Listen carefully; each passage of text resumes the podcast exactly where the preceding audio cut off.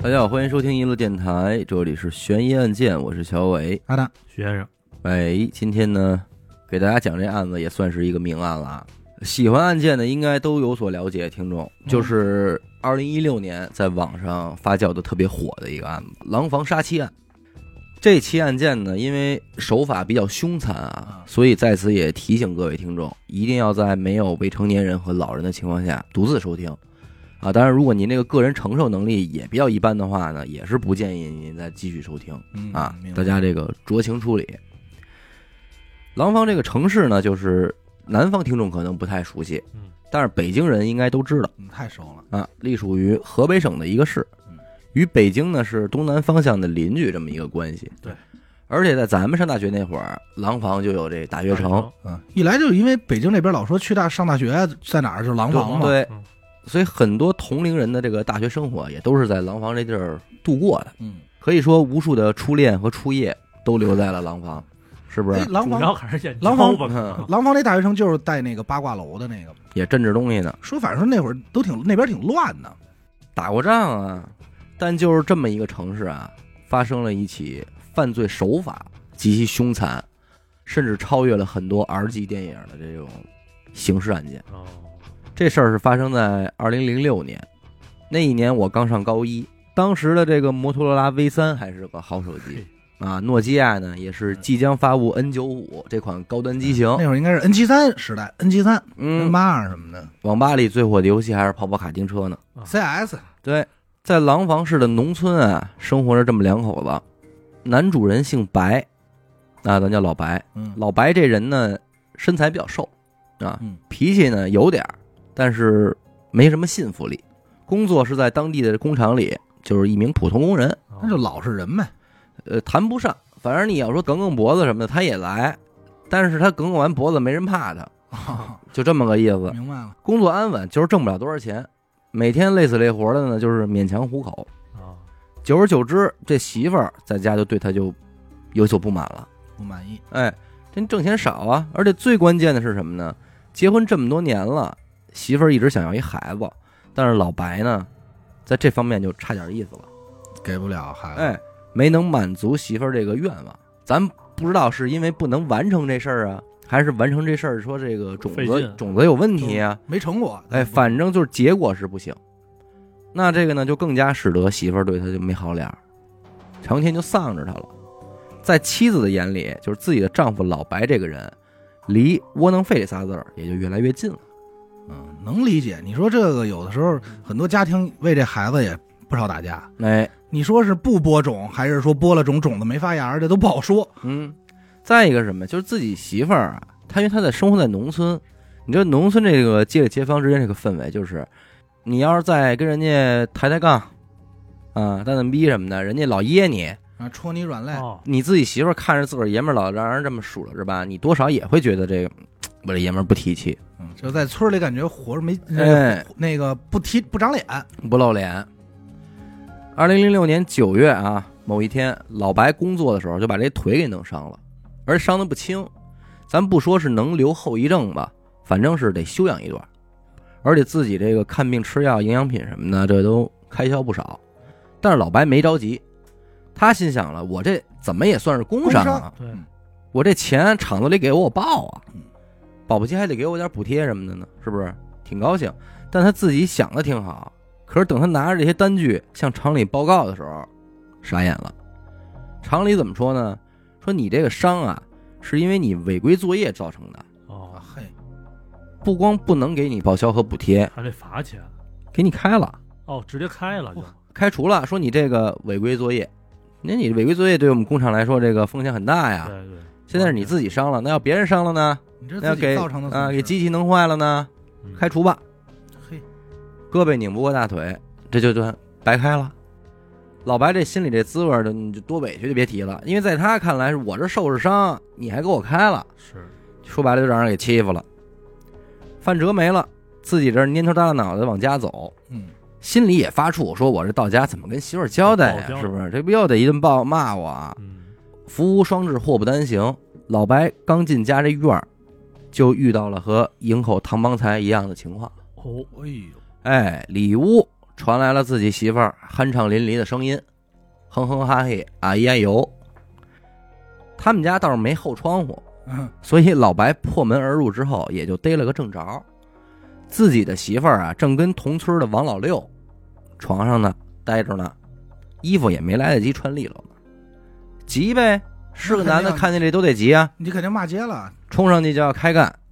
但是之前咱也说了，老白身材比较消瘦，他确实拧巴不过这王老六。俩人这一动手呢，老白也没占着便宜，反而是让这王老六给攒了一顿嗯加上他腿还有伤呢，啊。完事儿，人家就系上裤腰带回家吃饭去了，嗯拍屁股走人，这有点混蛋了，咱就是说是啊，真是有点欺负人了。让我想起来了贫嘴张大民的那古三个，哎，古三儿和这大个军和大大军军了，他朝我脑袋吐痰， 脆弹，嗯。这真是有点这劲头了。你说这遭遇对任何人来说，都算是人生低谷、至暗时刻了，是到头吧？了，对到头了，就这样，老白，你猜怎么着啊？咕噔一下给自个儿媳妇儿跪下了，啊！哎，就说一件事儿，说媳妇儿，你以后能不能不出轨了？好好活，求好好了生活哎哎，咱俩人好好过日子，行不行？看着自己老公这时候还跪在自己面前，他媳妇儿能不为所动吗？还真能。媳妇儿说了，不行，媳妇儿就这么直说的，这么对有刚，对，说能不能不出轨了？不能。说你啊，钱钱你挣不回来，孩子孩子你这要不上，那你就是废物啊！哎呦，一边说一边就收拾行李，说了，说我找别人啊，你也别怨我，要赖就赖你自己。没本事，哎，你要实在受不了呢，那咱俩就离婚，我肯定也没意见。说完，拿着行李一摔门就回娘家了。其实在这块逻辑，其实我不太理解。你说你直接跟他提离婚不就完了吗？是不是？你还得说我就得找别人，这这宝贝儿，咱就说啊，嗯有没有可能就是想激他一下，，对，就是想让这老白提，嗯哦对？吧？你得有这可能，就是老白提。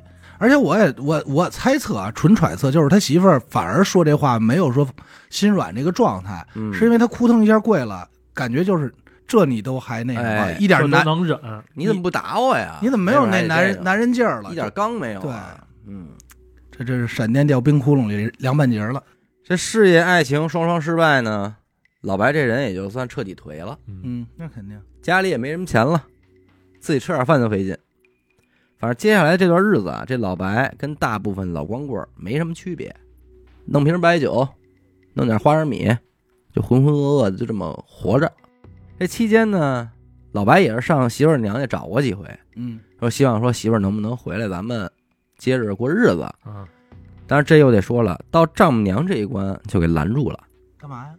丈母娘也不待见他呀，是，都看不上，啊都看不上没本事了吗？自己媳妇儿这面儿见不着，还得让这丈母娘少他几句。数了一顿。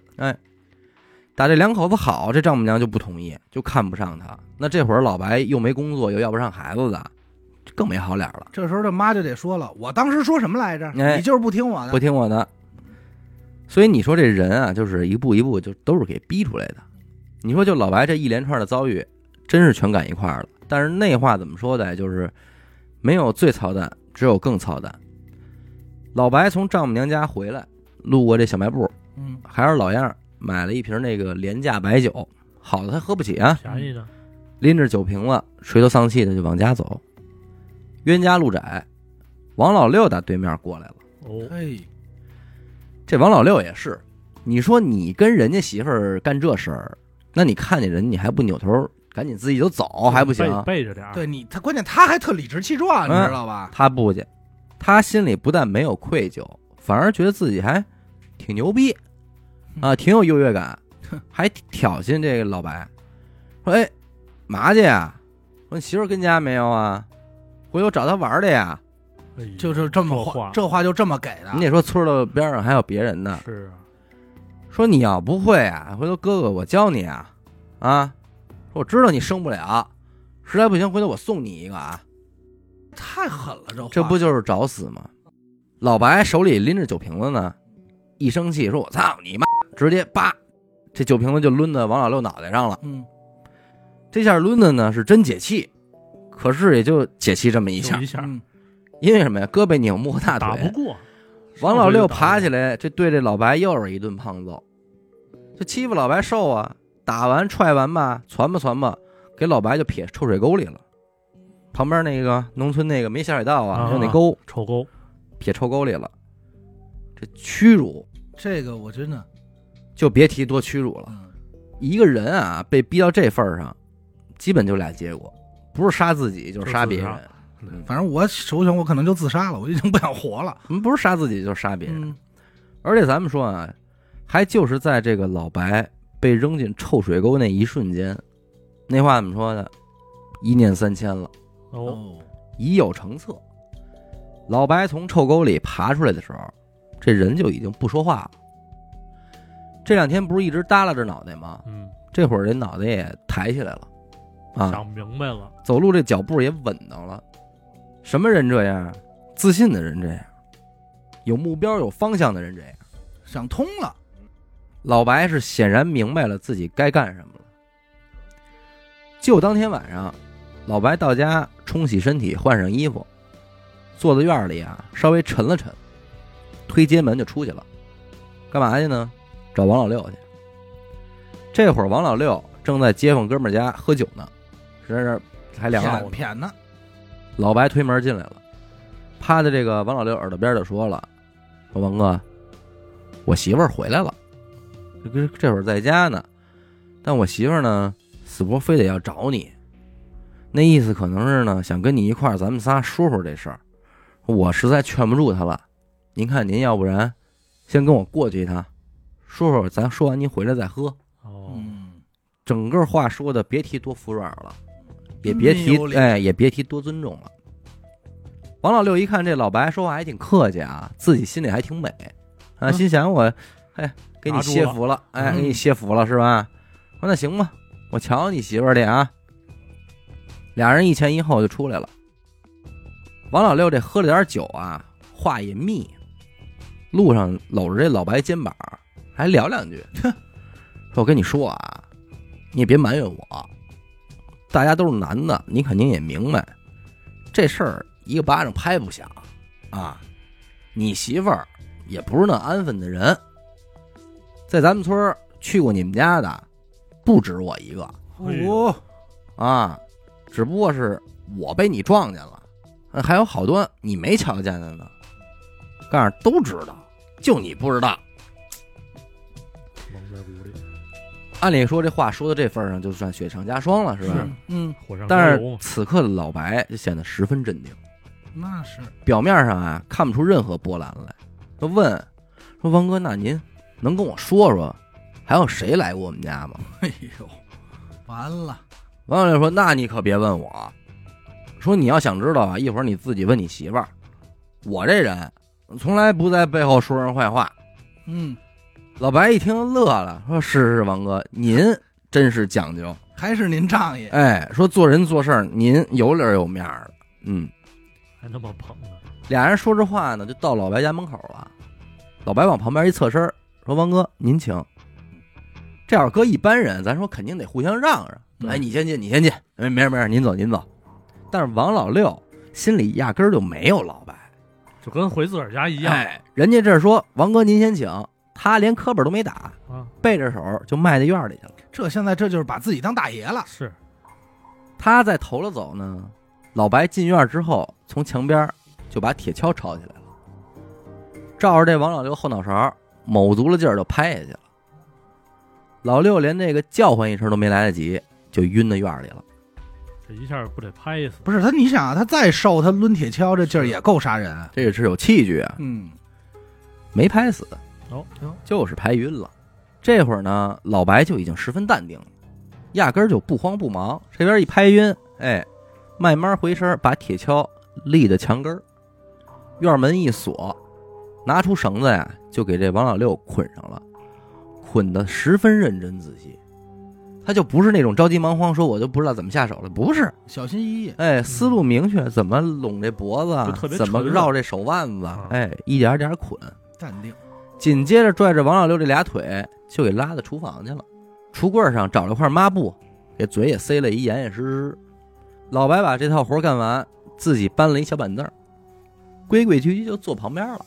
嗯哎，一边抽着烟一边看着王老六，十分从容，连深呼吸都没有啊，嗯就是淡定。也没有说跟他对会儿话什么的。这还晕着呢，嗯，他就是我等你醒 哼，哎，抽着烟我看着你等你醒。哎，不一会儿，王老六慢慢就缓过来了，醒了，一看自己这处境，知道完蛋了。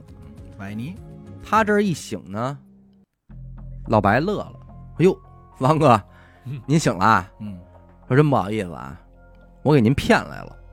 我媳妇儿啊，根本没在家，但是没辙呀，光我自己我请不动您啊，是吧？我就知道我一提媳妇儿，你准跟我来。哎，您还真没让我失望。哎呦，王哥，您怎么出这么多汗啊？是不是我们家这厨房太热了，是吧？说没事没事，我给您凉快凉快啊。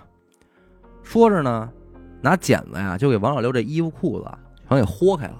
哦，说王哥呀，您真是有脸有面儿一人，咱这一村里从小长大，我可知道您，您真是好人。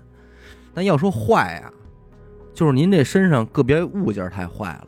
得，哎呦哎喂，呦，您本人可一点问题都没有啊，兄弟，我帮帮您啊，我把您这个坏事儿的东西给您摘了吧。去去根，话一说完，手起刀落，就把王老六这命根子就给踢下来了。能不疼吗？那废话， 是啊，这是个男的，想想都觉得疼啊。你想想文师叔，王老六想叫唤，但是嘴里塞着抹布呢，喊不出来，塞得深啊，喊也喊不出声儿。想动捆着也是真是动不了，没有捆这么紧密的，嗯就这么干受着。但这个也就刚刚开始。啊，老白说了，王哥，您看，咱俩来这路上您也说了，上我们家来的不止您一个人啊，是嗯但您这话说一半儿，这弟弟这心里可难受。是，吊人胃口，吊人胃口。无论如何，您得告诉弟弟，这些人都有谁呀、当然，我知道啊，您现在嘴里这个塞着布，说不出话来，不碍事儿。我说人名儿，要是来过啊，您就点头；没来过，您就摇头，好不好？但是你可别骗我啊！哼之后，这老白就开始问：张三来过吗？啊，李四来过吗？一边问，老白这手上也没闲着。干嘛呀？拿一小刀儿，就开始往下片这王老六身上的肉，哎呦，片儿的块儿也不大啊，嗯，都不致命，但是真疼。那肯定啊，北京烤鸭见过吧？嗯，就那样。前前后后一共拉了三十多刀，片下来三十多块肉，但这还不算完啊！为什么说凶残呢？老白说了，王哥，您爱喝酒是不是啊？啊？我刚才兄弟叫您来，耽误喝酒了，没事儿，兄弟给您准备了，接着喝，咱俩一块儿喝，您瞧这个。当然，兄弟我呢比较废物，也喝不上什么好酒，不过这酒度数还行，挺高的啊，嗯，您肯定满意。您看您这嘴堵着呢，就别从上边喝了，哎呦，这身上我不给您开了不少口吗？我从这儿给您匀匀吧。哎呦，拿着这白酒就开始往这伤口上倒，每块儿就倒一点儿，倒完了，光喝不叫事儿啊，寡淡吧，我给您来点味儿。这不是在厨房呢吗？嗯，站起来又把那盐罐儿拿下来了，说来来来，兄弟，给您快点儿盐啊！啊，来，伤口撒盐，撒的均匀，手都不抖，生不如死，这就是生不如死。那可不嘛，这标准的伤伤伤口撒盐，这这一般人有两块就能疼晕过，能疼晕了，忍不了，就这么着啊，整整一宿，老白等于是把王老六活活就在自家厨房给折折磨死，磨死了，死了也不算完，全尸没给留，嗯，怎么是？先是给弄了一身首异处，啊，尸体呢被剁成了块儿，放到这个大铁锅里就煮熟喂狗了，脑袋往他们家院里一挂，当沙袋打着玩儿，哎，垂着玩儿，真恨，就这会儿，这个老白啊，你说他没疯吧？他干这事儿与恶魔无二。但是你说他疯了吧？他这整个过程有条有理，十分淡定。嗯，但是这不算完啊，嗯，主角还差一位呢。是对，我得请我媳妇儿来了，啊，得，还是来到了丈母娘家门口，当当当敲门。老太一看是他，没好脸儿啊干嘛呀你？啊！但是这回老白不抬杠也不较劲了，哦，说话客气。他就说：“妈，您看，嗯，我我什么，您骂我什么我都听着，但是今天呀、我来不是我要找谁，是那个我们那街坊王老六想找他，说您帮我给传个话儿呗，让他跟我回去一趟，说没准儿回去我们说开了，我们俩就直接离婚了。”嗯，啊，这不是老耗着也不是叫事儿，你说是不是？老太琢磨也是，进屋传话，不一会儿自己媳妇儿也出来了，打屋里出来连看都没看老白一眼，直接就往外就走。要回家去。老白也没多说话，赶紧就是跟紧走两步，又在后边又跟着，两口子一前一后，就往家去了。唉老白这丈母娘啊叫林秀英，这边老白来接他闺女，这是当天下午快傍黑儿的时候。第二天中午，林秀英正在家做做中午饭呢，当当当，有人敲门，一看又是老白，自己这姑爷，哎，林秀英纳闷儿啊，说昨儿不是跟你回去了吗？往常都是两口子一块儿回来呀。啊，那昨儿接走闺女，怎么今儿又过来了？他这还纳闷儿呢。老白咧嘴一笑说：“妈，我给您送点东西来。”说完啊，从怀里掏出一铝制的饭盒，哦，把盖儿一开，说：“您瞧这个，炖肉。哎呀，”说：“这肉好啊，嗯，特别新鲜，刚出锅儿啊！您闺女就赶紧让我给您送来了，趁热吃。您一定得记得吃啊，一定得吃。说我还得赶紧回家呢，您得记着吃，放凉不好吃了。说完就回家了。不用我说，我相信各位也能听明白这肉是怎么回事儿。是是是，老太太吃没吃呢？吃了。哎呦，说到这儿啊，这里边还有一个小灵异，但是无从考证。啊，咱就提一嘴，说老白的丈母娘林秀英吃完这肉，当天晚上睡觉做梦了，梦见自己家闺女啊跪在自个儿家这屋门口地上哭，哭的别提多惨了。嗯，林秀英这梦里就是说叫姑娘进来怎么着的搀啊，死活不进屋，嗯，就是跪门口哭。哦，这一宿林秀英梦这个醒了好几回，但是一闭眼就是这梦，梦完就醒。你说转过天来，她梦这么一宿这还能个，琢磨呀，她心里不踏实啊。这么着，赶紧给闺女打电话，打手机。结果那头接电话的是老白，林秀英也懒得搭理他，说我闺女呢，让她接电话。结果老白倍儿客气说：“妈，我昨儿给您送您肉，您吃了吗？好吃不好吃？”老太太都没理他，说：“你别废话，你赶紧让我闺女接电话。嗯，”这要是老白怒了嗯，电话里也嚷嚷啊，说：“我他妈问你那肉好吃不好吃？”就这么一嚷嚷，给林秀英给嚷嚷含糊了。嗯，说好吃，好吃，好吃。哦，好吃就行。说那肉啊，就是你闺女的肉，哎呦，好吃吧？爸，电话就挂了。老太太什么心情？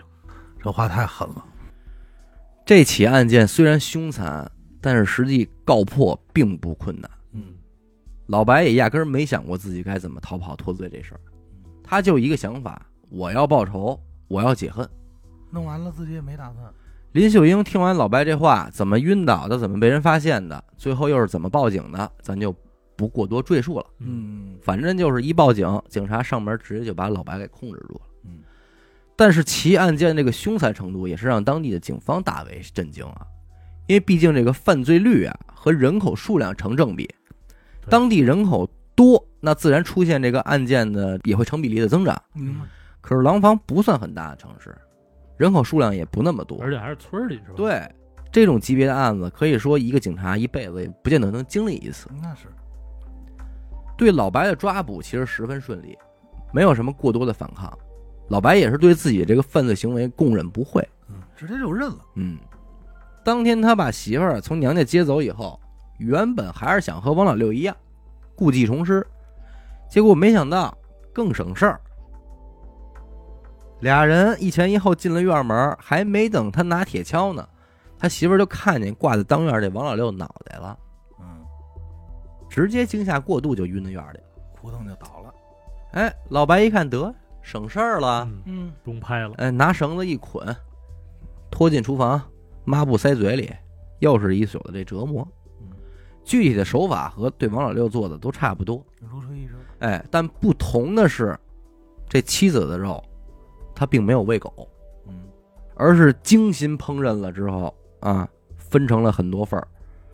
其中一份儿咱们知道送他丈母娘家去了，嗯，嗯，那另外这些份儿呢，这不是从王老六那嘴里审出来和他媳妇儿还有一些不清不楚的人吗？嗯对，还有啊其他人，老白端着这肉，挨家挨户的都给人送了。笑脸相迎的送肉去。哎，你们都尝尝吧。哎，最最变态的是啊，老白把他媳妇儿的皮给扒下来了。原本他想整副给扒下来，但是无奈自己这手艺不精，他扒不了那么整，所以只能一大块一大块的撕，之后再用针线进行拼接，还原成一副完整的样子。这是他的目的。警察去他家抓他的时候，老白正跟家里做针线活呢。哎哎，呦，我的妈哟！缝人皮，在审问过程中，警察也问他了，说你把这皮缝起来，你要干嘛呀？嗯是啊，说我不解气呀、我给他缝起来不是我的目的，你们来太早了，这活儿我没干完，缝好之后我还得往里续棉花呢，我得做一沙袋，以后我每天我都得捶他，我打他我才解气呢。他妈恨到什么程度啊？这是，这个案件在咱们所讲过的诸多起案件里，犯罪手法的凶残程度应该在，S 啊级 S 级说得上号的。嗯，那绝对是。其实我不知道你们有没有这么一种感觉，就是这个案子不太像国内的案件。有点儿对，有点儿通常这么凶残的手法，要不然就欧美的，日本要不然就是日本的。哎对，很少听到说国内有这么变态的案件。然后你再进一步了解，你就会发现，其实这里面或许会牵扯到一个咱们这边警方的对于案件保护问题，一个尺度的保护。这起廊坊杀妻案，它和其他案件不一样，嗯，很多案件啊都是在电视的相关节目里提到过，对对普法节目里边都提到过，但是这起案件压根儿没有出现过。嗯它最早出现在大众的视野里是在网络上。啊，对，也是啊。你刚才说了，这案件是知道是一六年，对但是实际发生是零六年啊，差是了10微年。博上有一个人晒出了这起案件以及一些相关图片，之后才迅速的引起了网友的广泛关注。发，哦酵了，哎，其中也不乏其他的知情网友呢，在网上继续跟帖，继续还原这个案情的始末，说我知道这事儿是这样哦，啊，这我们家那边的事儿，我怎么着怎么着，去还原的这个案子。这个事件在网上发酵起来之后，也有记者向廊坊市公安局开发区分局询问这个案件的真伪。嗯，但是相关负责人的回答是比较隐晦的。人说怎么说的？网上所爆出的案件已经是十年前的案件，一六年嘛。嗯，不过对于案件的具体细节以及网上流传的相关图片真伪，警方不对外做任何回应，哦，嗯哦，模棱两可，不能说，知道吧？但是人家也没有否认对，啊，没否认也没承认，嗯其实这个案件之所以会在网络上蔓延，是因为有人抛出了一张老白缝制的人皮的照片儿，那个整副的嗯，照片儿。这就别搜了吧，所以很多人其实之所以要火，就是想求证这张照片的真伪。嗯，这个怎么说呢？我觉得啊，呵呵有兴趣且承受能力够的人，你们自己可以去找来看看。我现在还能搜着，我肯定不搜了，是真是假，大家可以自行去感受一下。嗯，回过头来再说这案子本身啊，嗯，还是一出人间悲剧，那是，对吧？对还是一出人间悲剧。就背叛这件事儿，它有很多种呈现方式嗯，但是似乎人们反应最大的，也最无法接受的，还就是男女之间的这种。嗯出轨，哎，其实有时候也挺感慨，因为你什么呢？环顾自己的周围，无论男女，一旦发生出轨，无论你最终是跟那个出轨对象走了，还是说你留在了原来的爱人身边，结果通常也都是一地鸡毛，那肯鸡定飞蛋打。你只你就算和好了，有时候吵架拌嘴这事儿提出来都能，提对对吧？而且关于出轨的这种背叛，也是最容易让人变得神经兮兮、就是疯了，极度对，就是我，最最走不出来的一种状态。因为这里涉及一个问题，就是我信任不信任你了，嗯，对吧？就是即使你只要你有前科，说起这事儿来，我第一反应就是他不会又背着我干嘛呢吧？嗯，他他无法再信任这个人了，啊所以就是这种心态其实挺怪的，真的挺怪的。你的爱人曾经对你的所有好的，一颦一笑、一举一动，你都会认为他是专属于你的。哦，呃，由于他是你觉得他是专属于你的，所以你会觉得他珍贵。但是当你发现哦，还有一个人也有的时候，那种刺激就不值钱了。就哎，就这里，首先我觉得一个是有占有欲，二就是包括咱们可能是说录死狗，我忘了啊，反正嗯录哪期咱们聊到过这个事儿，就是有些人死狗可能表面上跟哪个小姑娘就嗯嗯，啊，但是他回家会有一个对自己媳妇儿专属的一面，啊这一啊对，我不 想，说我我来不了了。 但是他这专属这一面，别人谁也看不到，就包括对我也会有，小伟什么许梦都会有，大家都会有这一面。嗯，所以这一刻，包括你自己媳妇儿对自己的时候，你都会觉得这一刻会就是很宝贵吧，嗯就是也不能说是宝贵，就那一刻你会感觉啊，它属于我，对。就是这种，就是所以可能还是有占有欲的东西在里头。所以你看，咱上期录了，说这个世界上除了病痛以外，剩下的所有痛苦都是你的价值观造成的。那也就只能说，在情感这事儿上，在大部分人的价值观里，价值还都挺高的。嗯，对，能接受了的也都成仙了，可能。你说这，你让让我想起什么呀？就是这种事儿，嗯就是在我看来，所有跟出轨有关的事儿，是所有事儿里唯一一个，就是你听完以后只能，嗯，就是唏嘘深表遗憾。对，就真的是只能说拿人间悲剧来形容，就是你没有什么好的解决办法，嗯就是是离婚也好没有。你知道那会儿有一什么事儿啊？那个一大哥给我讲的，他们一朋友嗯，就是跟老白不一样，他没有那么老实，而且且那个像那大哥八零年的嘛，嗯，他所以他的朋友可能比他还大点儿，七九七八的，嗯，所以那会儿就说早，还只有 QQ 这时代，嗯就那么个时代。然后他呢也是无意之中发现媳妇儿出轨，嗯怎么知道的呢？嗯别人告诉他的。啊，就好比说我马路上遛弯儿，看见你媳妇儿和一别的男人搂搂抱抱，哦我告不告诉你吧？哦嗯，这样，你说我告不告诉你吧？这一告诉以后，这大哥就知道了，就开始观察这自己这媳妇儿。果不其然，这事儿是真的呀。这心里就是说，一闹一吵，第一时间反应就是闹吵呗，一闹一吵也没结婚就分手了。啊，分完以后呢，咱正常人想的是，你也要不就找一个或者劝呗。对大哥特狠，干了件什么事儿呢？就开始工作班儿什么的全辞了，我什么都不干，你们找我也不出门，就在家弄了一个 QQ 号小号，嗯，拿这小号，因为他想的是我媳妇儿怎么跟这人联系。那会儿无非就是手机短信，嗯剩下的还有互联网点工具，就是 QQ。他说：“那我就拿这 QQ，通过这个共同好友，啊就这个，你知道吗？就来回加，哦加加完以后就试，说到底哪个是他那个男的。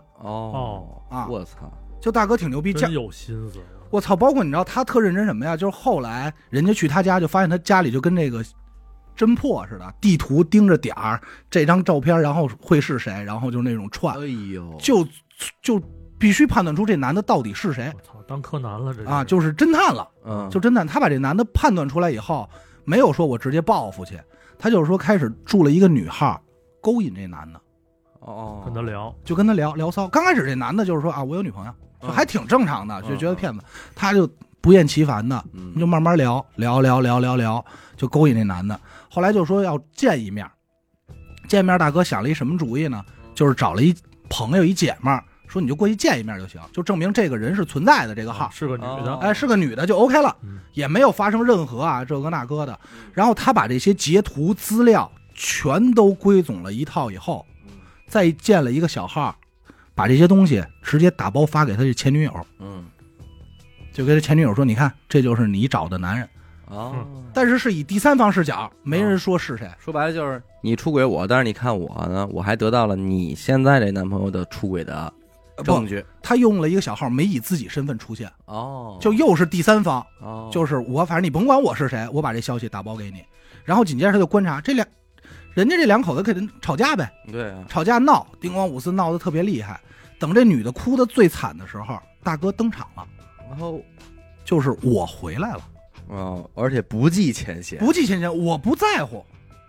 我就是那他这不计前嫌是表现出来的，还是说真的就不计前嫌？就是至少在女方看来就是不计前嫌，哦，就是当然你怎么表现出来的？你对我是怎么这么好啊？嗯就是你看，你看他出轨了，我没出轨，你当时这些我全能原谅，之前事儿拍叭往桌子一拍，打死不再提了。嗯我我这就就没事儿了。这两口子就真跟过日子一样。嗯刚开始这个这女的呢，还是有点担惊受怕，说就是说不会是不是别跟我对我以前那样了，怎么怎么着的，嗯嗯嗯会不会？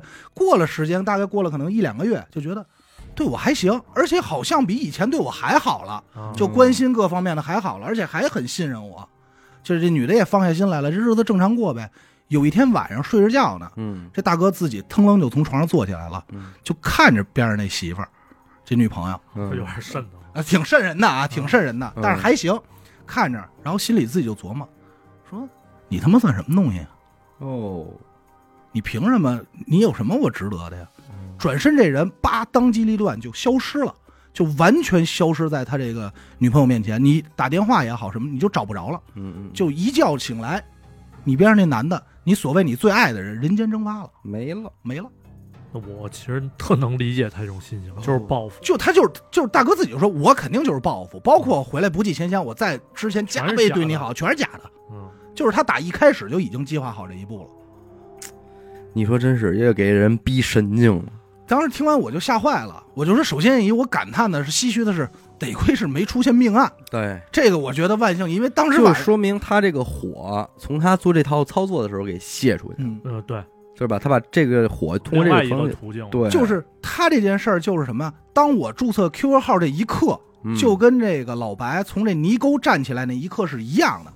就想就是明白要干我什醍醐灌顶，我明白了，哎我有目标了，我有目标了。嗯，但是我知道就是怎么把这火给泄了？但是万幸是说没出人命。然后你肯你就想呗，那姐们儿肯定就是联系身边朋友就哭的不行了，说怎么怎么样了。嗯，那不好意思，就是你找不着我了，就是报仇了，我就报仇了。报仇解恨了。我把你俩弄分了，你也自己担着吧，自己尝试吧。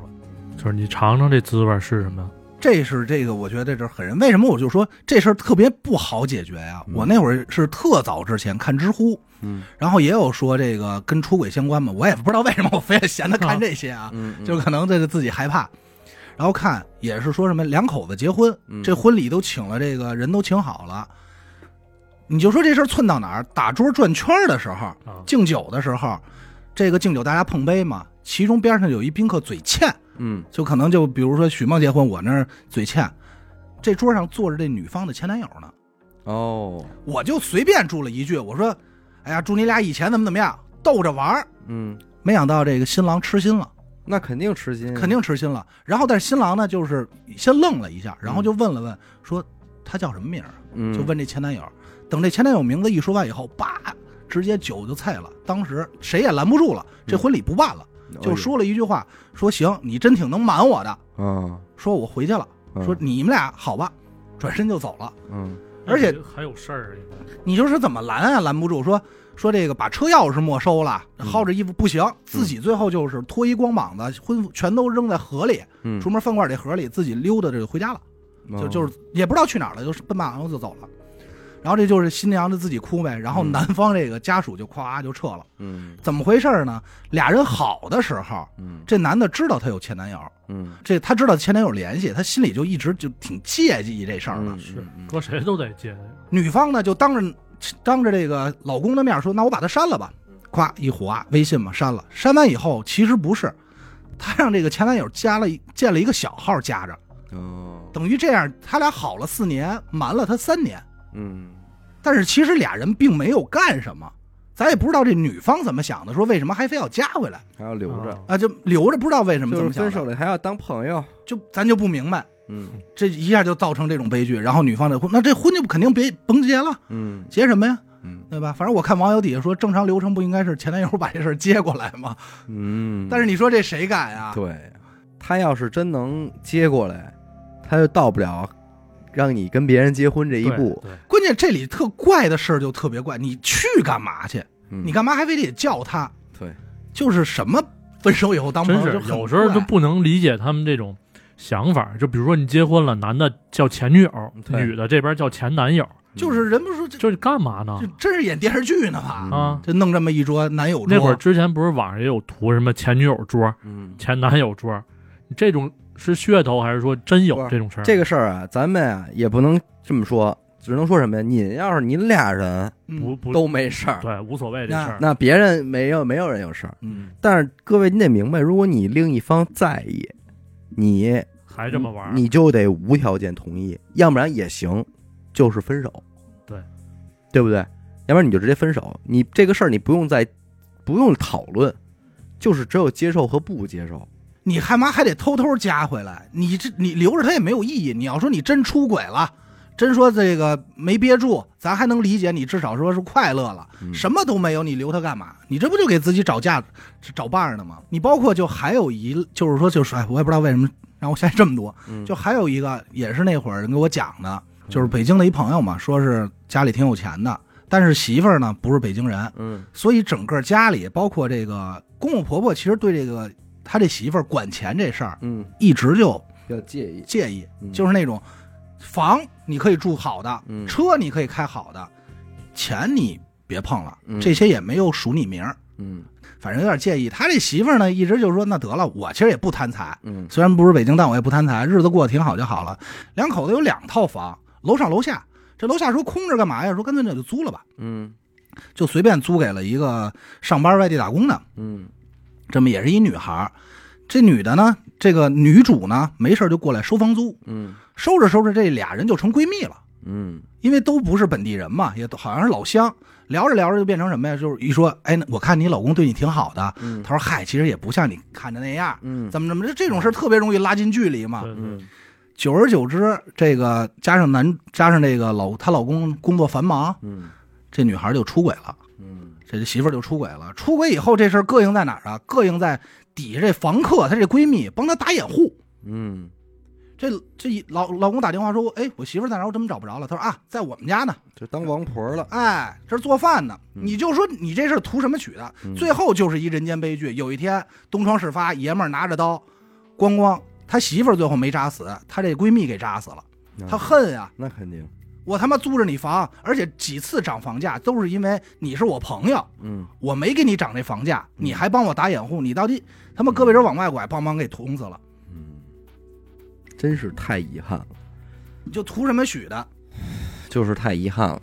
这事儿放在一般人身上，咱老白这事儿不说，至少其他人他有工作，嗯，有其他生活，对，你可对以吧？他可以缓过来。使大劲儿换这种生活，对就是彻底的远离掉这段生对活，，重但是新老开白始。他换不了了，他可能也没有也没这个，工作了也没这个能力，对吧？这就没没办法，在我看来，啊哎，太遗憾了。所以说，就是别，真的是不值得，嗯不值得，不值得。感谢您收听娱乐电台，这里是悬疑案件。我们的节目呢会在每周一和周四的零点进行更新。如果您想加入我们的微信听众群，又或者是寻求商务合作的话，那么请您关注我们的微信公众号“娱乐周告”。我是小伟，阿达，徐先生，我们下期再见。拜拜。拜拜。